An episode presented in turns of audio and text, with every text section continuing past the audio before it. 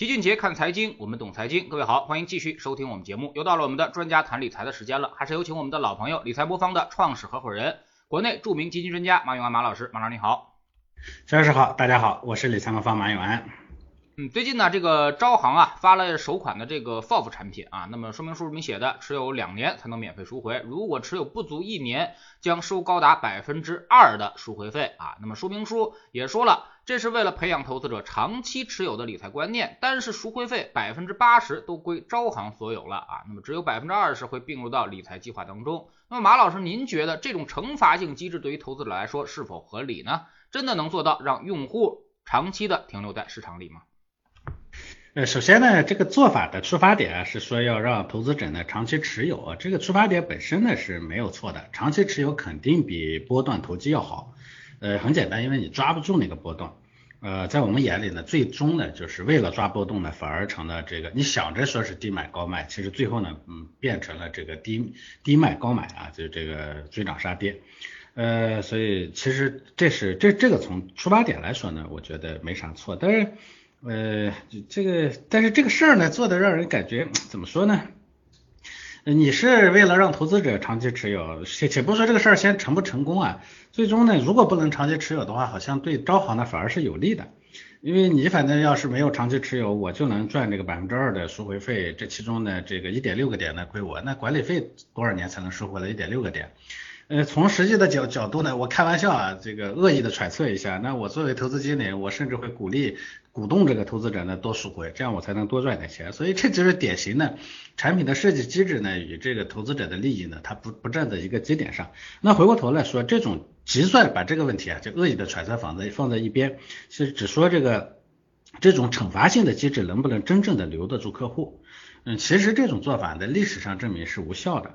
呃，因为是一般投资者要赎回啊，往往是因为这个市场的下跌的时候的恐慌时期。恐慌时期的话呢，那个时候大家其实对多少的这个赎回费没什么没什么概念的。你说两个点的赎回费和本金亏损的这个威胁相比呢，它简直不值一提。呃，所以我记得这个一九年的时候，基金业协会发过一个投资者调查报告，市场下跌的时候呢，只有很少的客户。四成不到的客户呢，敢于加一次或者呃最多加两次仓，但是他也不是说持续的能加下去，呃而且呢这里头呢机构甚至跑得比基民还快啊，七成的机会机机构都会跑掉，呃所以大家会发现这个真正的说当风险来临的时候呢，人呢在恐慌的时候，这种东西呢对投资者没有实际的效果，呃这个呃 FOF 呢它本来就双重收费了，你现在赎回费又涨了。是吧？那大部分基金呢，这个赎回费呢，都是放在一个基金资产里头的。就说啥意思呢？呃，虽然这个你会被收赎回费，但起码这个呃优惠了后面的这个持有人，对不对？这还是个好的机制。你现在这个百分之八十的钱都被这个管理人给吃掉了，这个我觉得从产品设计的角度来说，它确实也不是个好的现象。呃，所以我的逻辑很简单。第一呢，这个产品设计结构是有问题的，它会导致管理人跟基民的这个利益不一致。你本来是让人家长期持有的，反而好像你不长期持有对管理人更有利。第二呢，就是呃，历史证明呢，就算是这种惩罚性的这个这个这个这个阻挡阻挡机制，其实对客户来说呢，没有真正的价值，它不会真正的让投资者呢留在长期留在市场里头。靠惩罚是留不住客户的。嗯，那靠惩罚留不住客户，像原来那种封闭式的基金呢，是不是能够留住客户呢？这里头呢，其实也是封闭期，其实本质上也是一种强制的惩罚。那这个呃，很多机构呢，他也会说说，呃，我我只要你你你不是因为留不住嘛，你时间待的短，你挣不到钱嘛，那我把你给封在里头，中间虽然你会很难受，但最终历史一定证明我是正确的，我会帮你挣到钱，那不就行了嘛，对不对？呃，这种做法呢，事实证明呢也无效。无效的原因呢是，呃，人呢在亏损啊给人造成的心理上的损伤，比盈利带来的愉悦要大得多。这是行为金融上一个非常典型的现现象。因为基础是啥呢？说人都是风险厌恶的啊，这个人对痛苦的记忆呢其实会更深刻。所以呢，封闭期的这种产品呢，它往往的结果是什么样的呢？确实，投资者最后是挣到钱了。但是呢，挣到钱以后呢，投资者也会大比例的赎回，为啥呢？到期了以后啊，投资者会想起来说，哎呀，当初真的是好难受啊，哎呀，现在终于挣钱了，来来来，赶紧落袋为安，赶紧走。所以封闭式的产品呢，历史上发过好多啊，包括像咱们的封闭式基金啊，包括咱们的这个呃开放式基金里头带了封闭期的这种产品呢，最终呢规模能做大的其实都很少，原因就在这个地方，它也是用期限在惩罚投资者。我还是这个逻辑，靠惩罚留不住人。嗯，这个世界上没有说靠，就像你咱们咱们说，你靠天天供棒教教育教育不出来健健全的这个孩子一样，你靠惩罚是留不住基民的，因为惩罚这个东西，那人恐慌的时候想跑，这个东西是人性，你非得用惩罚来对抗人性，这就跟原来咱们开玩笑的说，证监会天天告诉投资者说你不要跑，你跑我要开枪了，这不一个道理吗？那证监会想开枪，你都留不住呃股民，那你凭什么靠这样的一些呃机制呢就能把基民留住的？我觉得这都是懒惰的做法，就是想要靠一种简单粗暴的方式就把人留住，这是一种懒惰的做法。但是最终呢，其实是两败俱伤啊。这个基民呢，最终呢仍然会呃仍然会离开啊，因为离开呢，他最终照样挣不到钱。但是机构这里头呢，通过这个方式能不能挣得到好处，这就不好说了啊。就像招行，起码是在这个事情能得到好处的。嗯，那您觉得什么才能够留得住投资者呢？所以说白了，我觉得这个嗯，基本的逻辑呢也非常简单。我们一直讲说，呃，理财这个东西呢是要与人性对抗，但是你不要把自己呢置于那个说非得去考验人性的那个立场上。啊，啥意思呢？就像这个很多基金的这个波动特别大，对不对？然后呢，他就会说，你要挣到钱，你就得在里头留留着。那我们想，这么大波动的这个基金，我我原来给，就像我前面说的，说说咱们监管机构呢，说让大家留着。我后来我开玩笑，我问过监管的领导，我说你能留得住吗？他说我也留不住，这是一样的。你作为监管的时候呢，你当然你觉得这是这是这是应该这么做，那是理性。但是作为个人的时候呢，他是有感性的。人的下跌的时候都会有恐惧，这是非常正常的。你非得说你下跌的时候别恐惧，那他是个人吗？他不是个人了，对不对？所以呢，从呃投资的角度来说，凡是要求你付出极大的努力去克制你的人性的理财方式，往往最后都不成功。啊，这是一个，就像我前面讲的这个，呃，你让投资者呢说用惩罚的方式让他不要跑，用嗯用这个封闭期的方式让他在极端恐惧的情况下无路可去，这些东西其实都是通过惩罚的方式让投资者，或者让他呢以极大的代价来克制人性才能实现的这个收益的这种做法呢，其实都都都成功不了。那合理的方式是，我们都知道下跌不舒服。但是没有下跌就没有上涨，这就我一直讲的，就理财这个东西就跟拉弓射箭一样，你不拉开那个弓弦，它就射不出去箭啊，也像咱们看病一样啊，你不扎那个针，不挨那一针的疼啊，他就看病看看不好病，你不熬过那个药的苦，他就治不好病。但是呢，你不能说我的这个针呢一针扎扎下去，我就要痛彻心扉，我就说你不痛彻心扉，痛得死过去，你就治不好病，你这就个庸医，对不对？同样，你说这个药呢，它不苦的，你死去活来，你最后就治不好病，那这个药也是个，也是个，也不是个好药。你不管你最后是不是能治得了病，大部分人扛不过去，那它就不是个好东西。所以理财里头，我们基本的逻辑是，肯定会有下跌，下跌肯定不舒服，但是呢，你不能让它不舒服到极端的恐慌的程度。这就是我们理财魔方一直讲的，说要了解每个人的心理底线。啥叫心理底线？就是虽然会有下跌，每个人都会啊能扛得住这些下跌，正常的波动没有谁会会会惊慌失措。但是呢，一定不能超过那个线，那个线叫啥呢？就是你不能让人呢进入惊慌失措、坐立不安的那个阶段。只要进入那个阶段，说明这个产品它的波动过大了。那个这种情况下呢，最终投资者挣到钱的概率就极其渺茫了。当然了。波跌的越多，最终涨起来了，它肯定越越猛。长期上，人家市场最终总归是涨上涨的。只要波动大的那个基金，只要不它不出大问题，最终呢它的收益率多半比波动小的要高，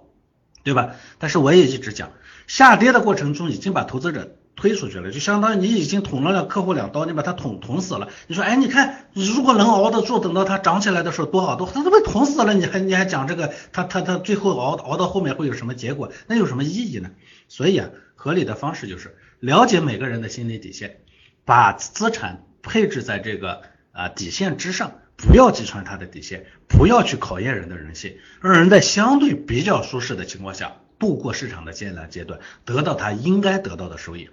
不能说你为了让他呢这个吸引客户，或者是或者是或者是什么样的，就为了为了让自己的规模做大，哎，你简单的就给他一个高收益，把人家框进去，最后呢待不住啊，那样的是没有任何意义的。所以，我我们的做法呢其实非常简单，但我认为，呃，国外的经验也证证明，咱们我们理财魔方的实践也证明，了解每个人的心理底线，给他定制这个心理底线，最终呢让大家比较舒适的度过艰难时时刻，最后呢挣到他该挣挣到的钱，我觉得这才是合理的路，这个也是唯一合理的路。嗯，人最害怕的呢，其实就是对于未来的不确定性啊。那么未来这个市场谁都不能预测啊，还不如现在多赚收益，多攒些子弹啊。马老师，您觉得这种想法对吗？呃，都想着多赚收益啊，这个也对，这个从理性的角、人性的角度来说，它是对的。但是大家想，大家都赚很多收益的，谁赔钱？所以大家一定要明白一个道理，这个多高的收益背后就是多大的风险。这个我前前面嗯反复的就提过了。你看去年的基金业绩很好，对吧？基民赚到钱了嘛？其实很多基民还是没赚到钱。咱们呃这个蚂蚁研究院跟这个跟这个呃西南财经大学呢做了一个二零二零年的这个居民理财状况的调查，那个里头呢说的非常清楚，大概只有一不到一半，大概四十九百分之四十九的这个人呢是赚了赚了钱了，但是其中大部分人赚的钱都在五个点以内，赚了五个点以上收益率的人呢，其实比例是极低的。啊，那意味着还有百分之五十一的人其实没赚钱。去年那么好的市场里头，你还没有赚到钱，是吧？所以关键的问题还是我一直讲的这个风险不匹配的原因。就是我也一直讲很多明星基金经理的问题啊。我说明星基金经理的产品那么好，那实际上就回头一看，去年的盈利比率的越明星的反而盈利比率越低，对不对？为啥？明星是靠风险撑起来的。它的收益率高是靠风险撑起来的，对吧？但是呢，它的波动呢，肯定风险意味着它波动肯定大，所以我们大部分人呢，在被波动挣出去以后，我们成了人家获取那个高收益率的代价啊，这是呃，所以我说收益高呢，业绩好，对基民来说呢，其实意义不大，嗯，当然对基金经理说这个意义非常大，波动越大，它业绩做猛的概率就越高。反正我也一直讲，对于我们个人来说啊，我们就是那个，我们就是我们的钱就是那一块固定的草草原。对基金经理来说，人家就是个游牧民族，哪儿草肥人家割一把，哪儿草肥人家割一把，只要把这个业绩做的足够的，收益率做的足够的高，人家这个地方割完了，可以到下一个地方去割。但我们基民是啥？我们没有那么多的草场，我们只有那几块草场，我们被割一次就没了。所以呢，以基金经理呢，他有动力去做这个事情，但对我们基基民来说没这个动力。所以齐老师说。呃，这个现在多赚收益，多攒子弹，那就意味着你肯定是想去赌一把，赌一把的结果是你，呃，看着人家的收益进去，但你攒不到子弹，你最终呢，这反而是把子弹呢送给了别人啊，所以啊，不要从这种想法啊，理财市场上想赚快钱的人，最后呢，全都拿一句咱们原来奥巴马说的开玩笑的话说。啊，凡是认为这个美国呢会掉掉会会衰落的国家呢，都在历史的垃圾堆里头。啊，凡是在理财市场想赚大钱、想赚快钱的，大部分百分之九十九点九九吧，基本上都倒在那个亏损的那个那个那个垃圾堆里头了。所以千万不要从这种想法啊。现在很多平台啊也都提供了一些服务啊，比如说。呃，从站在估值的角度上啊，帮助大家这个实现交交易策略啊，让大家进行低买高卖啊。那您觉得这种东西呃算是靠谱吗？或者说能够帮助用户这个提高收益吗？呃，其实市场呢是有迹可循的。呃，像前面前面说的，说市场呢相对的这个估值偏低或者偏偏高，站在理性的角度来，这种研究是有意义的。所以很多机构呢会跟投资者说，现在呢估值相对偏低，你可以买。啊，现在估值相对偏高，你可以卖。但这里头呢，能不能成功，它有个非常重要的条件，就是你对发出这个信息的人究竟信任度有多高？为啥呢？我给大家分析一下。市场呢，它不是一个机械的运动啊。比如说呢，这个 A A 股的估值吧，低的时候呢大概七到八倍是吧？高的时候呢五十倍、六十倍是吧？基本上在这个区间里头。但是它不是说像一个完美的钟摆一样，就从啊这个七到八倍呢，然后摆到六十倍，然后再从六十倍摆回来。摆回来，这个中间呢，它有时候呢可能是从七到八倍摆到二十倍又回来了，有些时候呢它可能在六六十倍倍倍往回来一摆摆到那个四十倍的时候它又摆回去了，这个过程呢它其实是非常复杂的一个过程。那我们的投资者呢可能往往会面临这样的问题，甚至呢比如说呃像零零八年的时候曾经摆到过六十倍以上，在之前呢没有过。那么你按照历史的规则呢？你说我在四十倍的时候告诉投资者你可以出去了，那么这里头呢可能就会有两种情况。第一种情况呢是四十倍出去以后呢，他发现人家还在往那个五十倍、六十倍的那个方向去摆。呃，这个这这这种情况下呢，如果你不能对你当时发出一个信息的这个人呢有足够的信任的话，你可能就熬不住。你等着发现，哎，四十倍出来了，人家又五十倍去了，嗯，人。哎呦，人家六十倍去了，不对，他说的肯定不对，他又冲进去了，这是一种情况。那么第二种情况呢是，确实他从四十倍呢又退回来了。退回来的这个过程中，你可能很庆幸，对不对？你觉得，哎呀，这个好对啊，那咱们等着下一波，这个到七倍啊，我我这个叫叫十倍左右，咱们再进吧。但是它不会摆到十倍，它可能从四十倍摆回到二十倍又回去了。回去以后呢，我们面临的一个尴尬的局面就是，我们可能说，哎，它摆到那个二十倍以上，再往回去摆，那肯定是暂时的，它最终还会回到这个七倍上来。哎，不，它可能从二二十倍了，蹭蹭蹭一直摆到四十倍去了。摆的过程中呢，开始的时候呢，你可能觉得，哎，还能熬得住，他最终还会回来。但是熬熬熬，你发现不行，哎，又走又又又到下一个阶段，到人家到四十倍以上的时候，你就追进去了。所以呢，市场呢，它不是个机械的市场。这种做法呢，回头来看往往是正确的，但它要求你必须得非常对对你这个信息的发出人得有非常深刻的信任。只有有这个信任，你才能真的去坚持住。只有坚持住，你才能把这个东西呢能兑现。但是有几个人能真的对一个人的信任强到能坚持住呢？你比如说，就像我前面说的，假如呢这个市场呢六十倍，你就说你定一个规则，四十倍以上呢我就不买。但是像这个四十倍以上呢，在二零零啊八年的那个时候，零零六零七年的时候，它就已经四十倍以上了，一直到零八零八年初，这么一年的时间呢，这市场呢从三千多四千点呢，整整涨到了六千点。这个过程中有几个人能撑得住？周围一片山呼海啸，一片热烈啊！你说让这个人坚持得住，说你别进，最终他一定会回来，咱们等到低点去捡。能不能坚持得住？一般人坚持不住。那同样，当市场呢跌到那个十倍以下的时候，你这个时候呢，一般市场都是风声鹤唳啊，一片悲愁云惨淡的时候，你说，哎，你没没关系，咱们这个时候买进去，开始他有可能信你，但是他买进去十倍买进去以后呢，他发现他不是十倍停住了，他又往八倍、七倍往下去走了。开始呢，你可能还能撑得住。那大家现在回想一下，一八年。年初的时候让你往下跌的时候让你买，你可能买到年底的时候再让你买，你买吗？你肯定不买了。但是那个时候恰恰是是市场的底部的时候，对吧？所以这个这种做法呢，呃，理论上是成立的啊，确实现实中也有一些人能做成。但是我说了，它前提就是得对信号的发出人都非常强的信任，你就得确实得死跟着它，绝对不要动。只要能实现这一点，你最终这个策略它能能帮你多赚很多钱。但是如果你做不到，往往可能就是因为最后的那一瞬间的信任缺失，反而可能会让你多赔钱。就像我前面说的，四十倍出来了，最后你六十倍杀进去了，对吧？你四十倍出来了，就掉到二十倍的时候你没买，回去的时候你四十倍又杀进去了，对吧？这种情况呢，其实是最普遍的。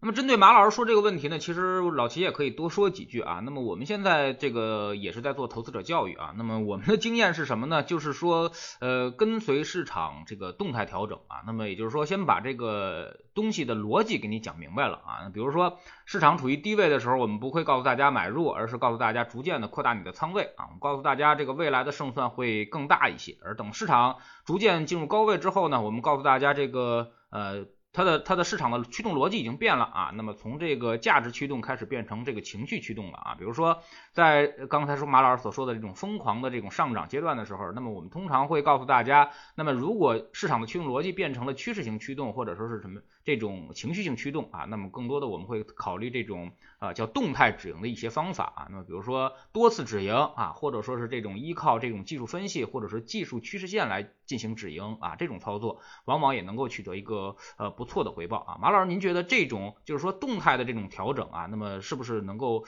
呃，对于大家的投资者的心理可能会更好一些？呃，其实这个里头呢，就是齐老师刚才说的这个，随着呃某一种那个估值指标也好，市场的某些信号的特征呢，来逐步的减少仓位或者增加仓位，中间呢适当的做一些调整，这种做法呢，其实在资产配置里头它也是做的，这种做法是对的。呃，它会提高大家的这个收益的稳定性，然后呢，盈利的概率，这些都能提提提都能提高啊。不同的是这里头的一个度的问题，就是度在哪里头呢？如果呢你的这个仓位呢大幅度的变变动的话，它同样最终呢会导致人的心理的失衡。你比如说我们在假如说我还拿零八年来举例子，呃，假如说在呃四千点以上，因为那一波里头呢四千点以上进去的客户的资金占到百分之七十。啊，就四千点到六千点之间呢，进去的资金占到百分之七十。那么，呃，对我们的大部分人来说呢，假如我们看到四千点的时候，我们说现在你可以不用进了，你可以逐步的往出来撤啊。比如说你仓位呢，本来可能四千点以下你是百分之八十的仓位，是吧？你上一千点你掉个你你降个百分之二十，上一千点降个百分之二十啊。往下掉的过程中呢，比如说降到一千六百点了，是吧？一千六百点。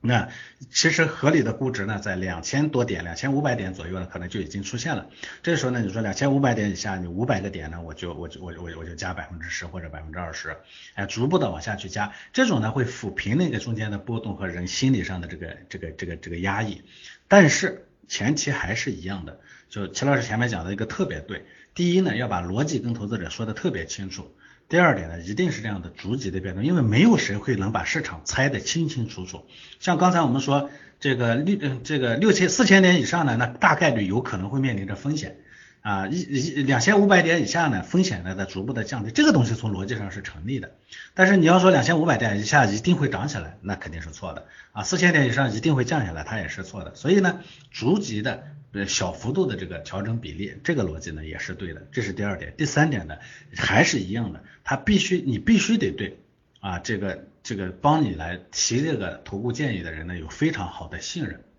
没有信任，最终呢你就会在最后的压力最大的时候崩溃。所以说呢，在这个过程中呢，我觉得跟很多投资者呢，因为互动的时间非常非常长，你花了这么长的时间跟投资者来交流这一点，所以我想很多人呢对您是有很深的信任的，有这个信任在在，是您在这个过程中能帮助很多人的前提。如果没有这个信任在啊，你包括很多人说，哎，我听那个邻居老王说这个啊怎么怎么样，听一耳朵说，人家说应该买应该卖，像这种没有长期信任培植的这种。建议对也罢，错也罢，千万不要听，因为你就算人家说的是对的，最终呢，我们也说了，因为这个信任是非常脆弱的，最终呢，你就会因为信任的缺失呢，导致你死在这个关键点上。所以我觉得没有这三三个前提，那个做法就是错的；如果有这三个前提，这个做法反而就是对的了。所以其实很多时候做理财也好，做投资也好，到后面我们往往说对错都是在一个度上。它不是说往上涨的过程中减仓错了，是说往上涨的过程中非得要个点，说我现在应该卖光还是应该买入啊？这种决策错了，这就叫度啊。嗯。那像您刚才所说的这个，我们说消除市场波动啊，那么控制最大回撤啊，用这种方法呢，因为市场你不可能永远这个跑得最快啊，那么回撤最小啊，那么必然它消除回撤就会这个让这个收益受损啊。那您觉得这种东西用不用去跟用户进行沟通呢？或者说让用户理解这个整个的一套流程或者逻辑呢？一定要沟通啊！这个我我也讲说，理财里头呢，跟用户的沟通呢是非常非常重要的。无论做哪种方式，即算我说我把风险控制在你一个心理的适当的线上，但是呢，这个人呢，我说了他是受两条线驱使的，一条呢叫贪婪，一条叫恐惧。如果把这个风险呢控制在下跌的过程中相对舒适，不至于让你恐慌的线上，那么意味着上涨的过程中它的收益率一定没有看上去风险特别大的那个呢快。那你在这个时候呢，必然会被贪婪驱使，你也会也也有也会有压力。所以我们反复讲，这里头呢这个问题呢，它解决是有两层。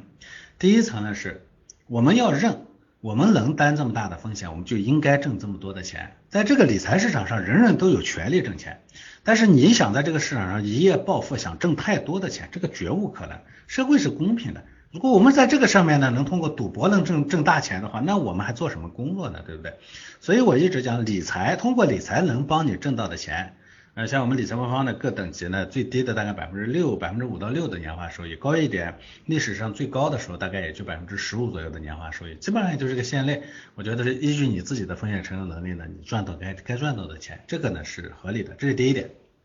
首先我们要有一个正确的预期。啊，不能有过高的期望啊，想着在通过理财呢，我要怎么一夜暴富啊，这个路就走错了。一夜暴富呢，你可以去隔壁赌场，对不对？第二呢，我觉得这里头呢，作为投投资机构来说，我们也不是说你就死巴巴的，市场变了你也不动。像我们理财魔方的组合呢，我们也会跟着市场的变动来做调整。当市场的这个风险变大的时候呢，我们会把这个。高风险的资产的比例也会适当的降低啊，这个通过动态的调整呢，实现哎跌的时候呢少跌一点，涨的时候能多涨一点啊，所以其实我们历史上的这个风险回报，一直讲，我说我首先要给你确保的是给你给到你市场的平均收益，其次呢我还想多给你一点，那多给你的一点是从哪里来呢？就是来自于这个市场的市场的这个跟随市场的这个动态调整，像过去这些年啊，市场的啊平均的风险回报，假如说是。啊，以最大回撤来计的话，就你单十个点的最大回撤这么大的风险，大概过去这几年的这个能得到的市场的平均收益呢，是在四到五个点。因为过去这几年其实市场的风险特别大，从风险回报的角度来说，这四五年呢，其实总体上不算特别高，大概四到五个点。那实际上理财方方呢，大概做到了七个点左右。这三个点的差别从哪里来呢？就是来自于这个中间的动态调整。我觉得这个事情得双方共同努力。一边呢是投资者要认要要有个合理的预期，你不能有太高的预期。第二呢，从为作为投资机构来说，你也不能说做做宋祥工说，我就是不动啊，我就我就我就要给你提供个平均收益。市场毕竟它不是个特非完全有效的市场，这里头呢，通过动态的操作呢，是能增增厚一点收益的。所以这是我们我的一个理解啊，那也是我们实际最后兑现的结果。就我们投资者大概这些年啊，平均我们理财方方从呃一四一五年开始。啊，运行到现在的这个五年多的时间里头呢，大概最大的回撤呢是百分之十五，平均历史上的啊最大回撤呢大概是百分之七左右。那么实际上呢，拿到的收益率呢也是平均的收益率呢大概在百分之七，就年化收益大概百分之七点几。啊，当然有高一点的大概也有也有拿到百分之十十十几的，也有达到的百分之十六的。那么低一点呢，大概也有拿到百分之三、百分之四的，这也有啊。所以总体上是这么一个水平，嗯，嗯，那么理财魔方你们是怎么保证啊？那么不击穿这个人性的啊？那么你们是怎么高度进行匹配的？呃，我觉得这里头呢是有两个机制，第一个呢就是大家用理财魔方就知道，进来以后呢先会做那个简单的测评，那测评呢它包括两部分。呃，人的风险承受能力啊，其实更多的是跟人的理财性格相关，就咱们咱们俗称的财商。那财商呢，它是由几部分组成的，就是一个呢叫贪婪，就是面对机会的时候的一种贪婪；一个呢叫恐惧，我们的专业的说法呢叫面对不确定性的时候的这个适应能力；第三个呢叫什么呢？叫这个叫理智理理性水平；第四个呢叫理财知识啊，这是由四个方面组成的，这四个方面共同构成了一个人的风险承受能力。呃，所以呃，大家进入理财魔方以后，我们先会做一个测评，那测评分两部分啊，一部分呢是咱们之前会要求的啊，问你住哪啊，前面这个你自己觉得能担多少的风险，这个这个我也坦白的讲，其实咱们个人是很难知道自己真实的能担多少风险的，为啥呢？呃，风险承受能力通常是在市场下跌的过程中才会是才才有的，对吧？你一般买的时候肯定不是在呃不是在最极端的环境下，对不对？所以个人呢往往会高估自己的风险承受能力。那我们也会把证监会的这个题呢。给大家让大家做个测评，但是做完以后呢，我们期望大家呢再去做一下我们这个心理测评，那个呢会更准确的了解啊你的风险承受能力，这是第一点。第二呢，因为人呢其实是变动的啊，市场变动啊，人的家庭情况也会变动，个人状况也会变动，所以这个过程中呢风险承受能力会变化。那我们有一套体系呢，它会去动态的监控这个人的情况，让我们实时的了解到你的风险承受能力究竟是变高了还是变低了，还是没有变动，仅仅是因为情绪上的波动。那了解到这一点以后呢，我们的投资这一端呢，我一直讲我们的投资呢是个叫极限安全的主动全天候策略。全天候策略呢，就是本来它就是用多资产配置来补来抚平波动的一种一种一种配置模式，它天然就是为理财而生的啊，所以它的特点就是多极端的情况下它都能挣到钱啊，或者说特别极端的情况下，它即使赔赔的也很少。你像全天候策略呢，全世界做的最大的呢是达利奥。达利奥的基金呢，在零八年金融危机都还是挣钱的啊，所以它的这个特点就是这样。那我们在这个基础上呢，做了一些主动啊，主动是啥？就是我前面说的市场变动过程中，我们还会略微做一些调整，让大家多多挣一点。那啥叫极限安全呢？我们的这个配置模型呢，它本身模拟的最坏的情况，就是就是历史上最坏的情况，从那个地方出发的。我们要确保我们的这个配置呢，在历史上最坏的那个情况下，也不会击穿底线。啊，这种情况下，那除非说未来呢发生了比历史上二十年、三十年、四十年、五十年更坏的情况啊，如果说不会发生比过去这些年再会的坏的情况的话，我们的这个呃组合呢，它本身就不会啊击穿底线，所以我们是通过这两套体系来解决这个问题的。